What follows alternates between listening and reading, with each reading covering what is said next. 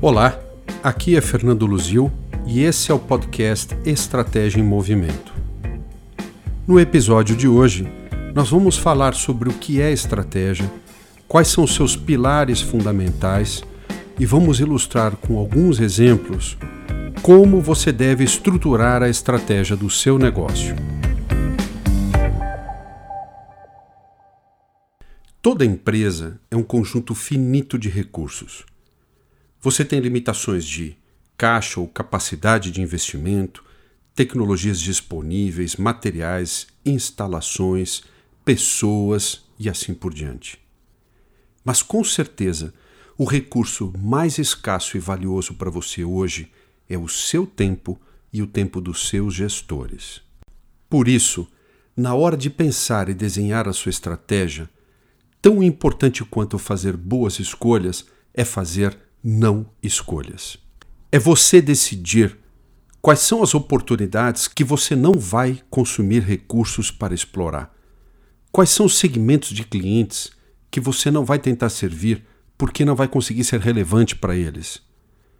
Quais são os produtos ou serviços que você não vai adicionar ao seu mix porque na verdade eles acabariam sendo distrações aquilo que você sabe fazer melhor.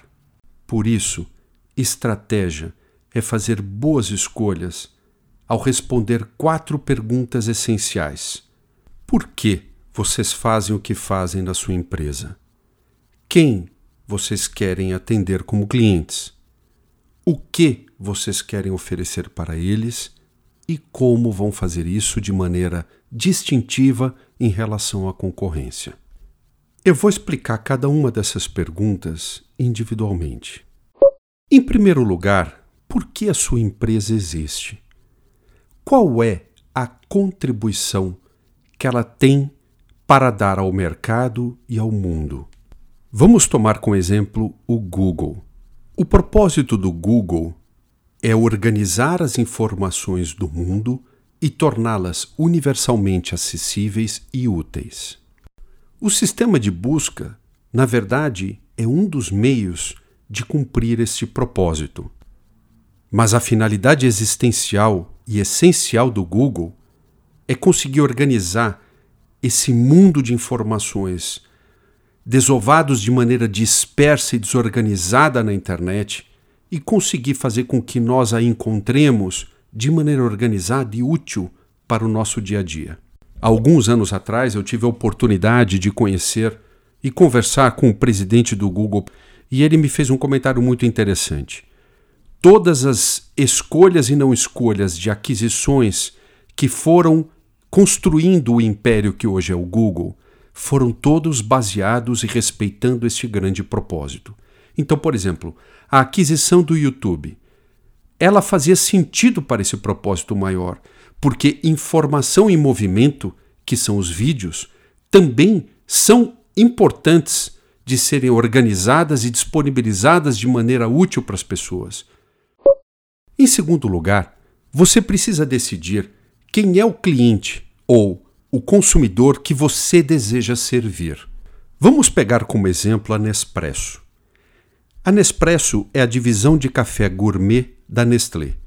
Desde a sua origem, o direcionamento era muito claro.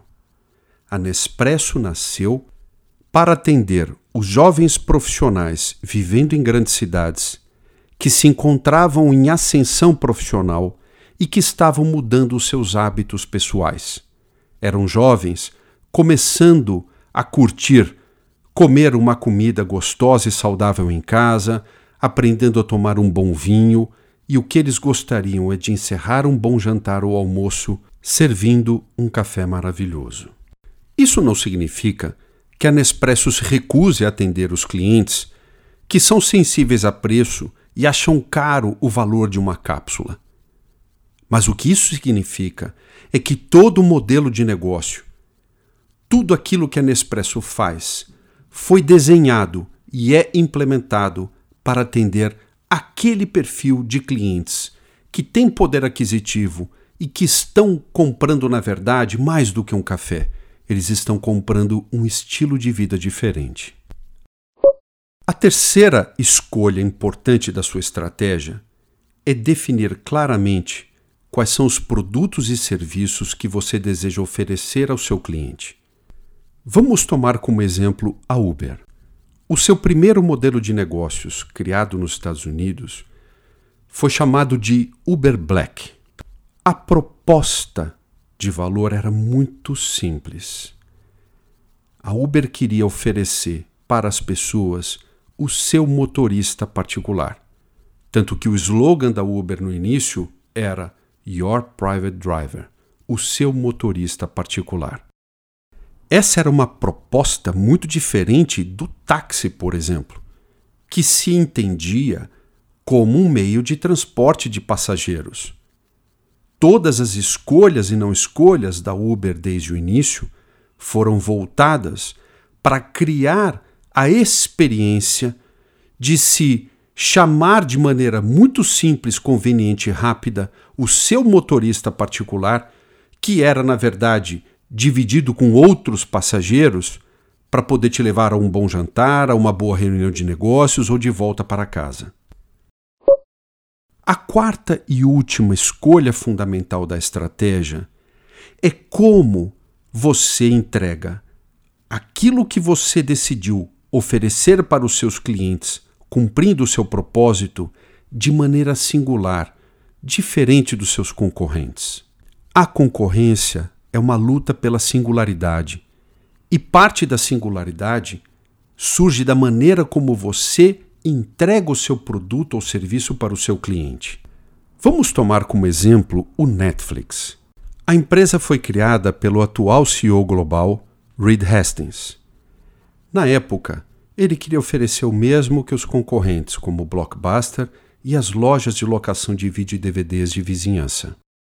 Mas como o Netflix fazia isso?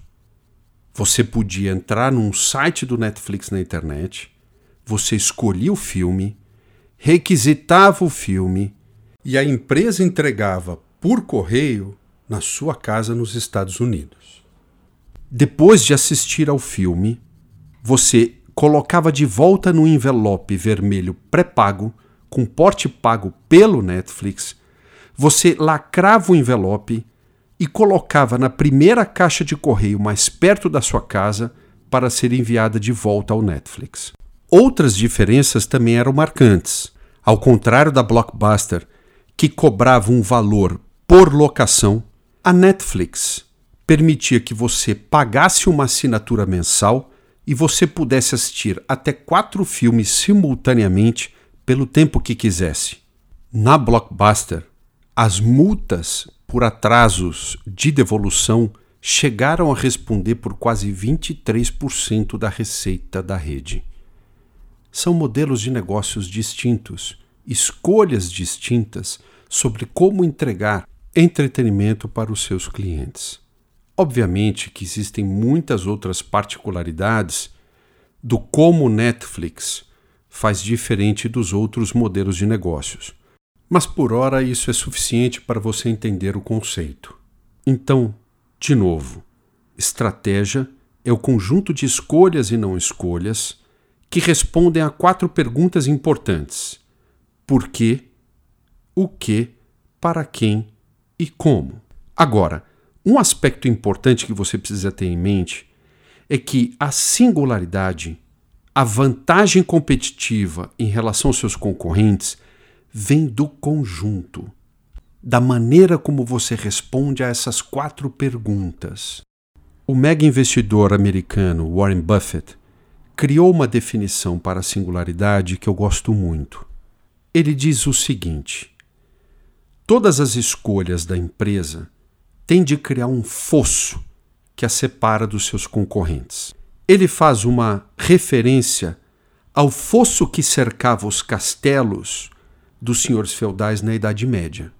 Naquela época, para proteger o castelo, o reino dos inimigos, os senhores feudais cavavam fossos profundos e largos no entorno do castelo, no entorno do reinado. Quanto mais largo o fosso, mais difícil do concorrente transpor aquela barreira que o impedia de invadir o seu território. O efeito da singularidade é a mesma coisa, ele cria o efeito fosso. É o que separa você dos concorrentes. As escolhas e não escolhas da estratégia é que definem a largura do fosso.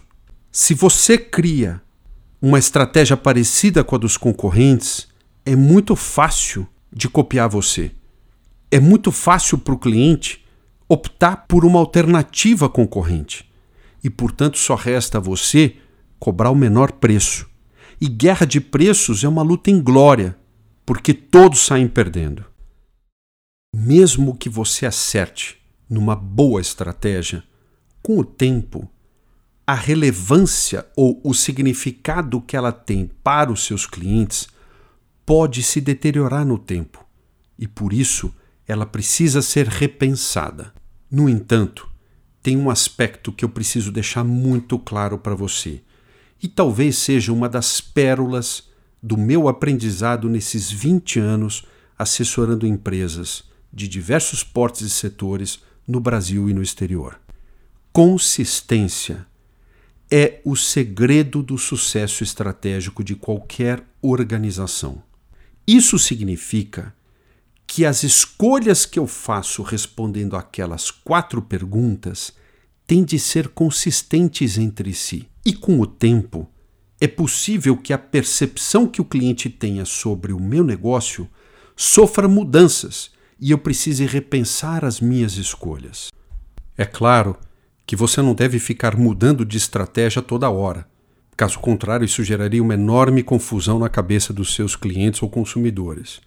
Mas, com o tempo, a sua estratégia deve ser adaptada ao espírito dos tempos. Vamos tomar como exemplo a companhia dinamarquesa Lego. A Lego é uma das minhas paixões e com certeza eu ainda vou dedicar um episódio desse podcast só para falar sobre as escolhas e não escolhas da Lego e como isso influenciou a trajetória dessa empresa. Por ora, o importante é lembrar que o propósito da Lego é inspirar e desenvolver os construtores de amanhã. Os tijolinhos de plástico chamados de bricks e os vários kits que te permitem fazer criações extraordinárias são um dos meios, um dos oquês de cumprir esse propósito. Uma das características dessa empresa é que ela sempre foi muito excepcional na qualidade dos produtos, na excelência do processo de fabricação, na criação dos kits e na distribuição dos seus kits pelo mundo inteiro. Recentemente, porém, a Lego se deu conta de uma inconsistência no seu modelo de negócios. A velocidade e excelência no processo de desenvolvimento e fabricação de novos kits, ao mesmo tempo aumentou de maneira relevante a produção e a distribuição de plástico pelo mundo. Mas as novas gerações são cada vez mais conscientes do desafio da sustentabilidade. Símbolo dessa nova geração é a Greta Thunberg, aquela jovem sueca de 16 anos que se tornou a grande embaixadora global da justiça climática.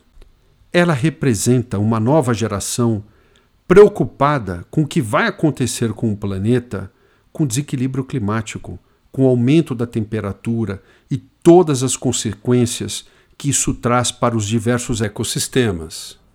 A Lego se deu conta de que havia uma contradição no seu modelo de negócios. Por isso, a Lego começou a investir muito dinheiro em pesquisa e desenvolvimento para conseguir descobrir novas moléculas de plásticos biosustentáveis que pudessem reduzir o impacto ambiental dos seus tijolinhos.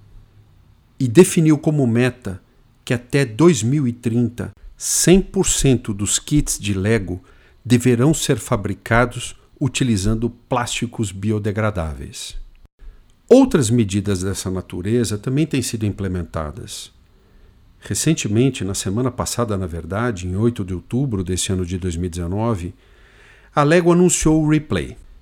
Em parceria com ONGs americanas, a Lego desenvolveu todo um novo sistema para redistribuir peças de Lego usadas e doadas por consumidores para serem destinadas a crianças carentes e classes em instituições sem finalidade lucrativa.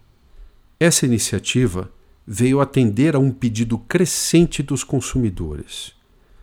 Pais e crianças apaixonadas pela marca vinham enviando mensagens para a Lego fazendo uma pergunta muito simples: O que nós podemos fazer com a nossa coleção que agora nós não brincamos mais com ela?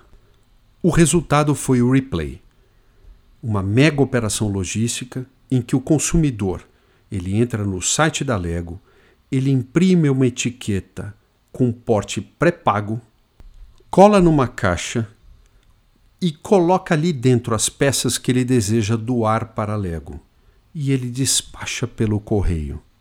O maior desafio para a Lego é receber aquelas centenas, milhares de caixas dos consumidores, conseguir realizar a separação das peças danificadas e o descarte adequado realizar a lavagem das peças inteiras e poder empacotar os kits que parecem novos para serem doados.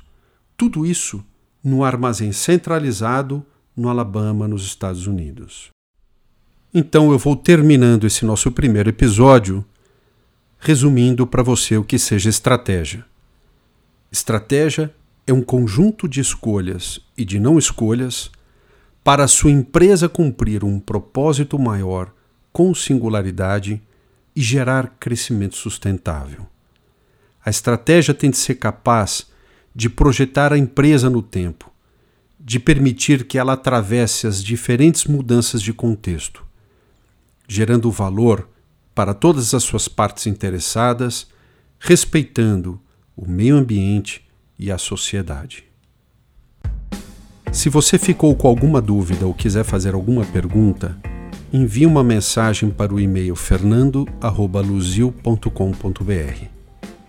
E no assunto escreva Estratégia em Movimento. Também convido você para nos acompanhar no nosso Instagram e no Facebook pelo endereço Luzil Strategy. No meu blog fernandoluzil.com.br você também poderá acessar alguns artigos interessantes sobre temas que nós temos aprendido serem absolutamente relevantes para qualquer empresa em qualquer setor da economia. Muito obrigado por me ouvir e até o nosso próximo episódio.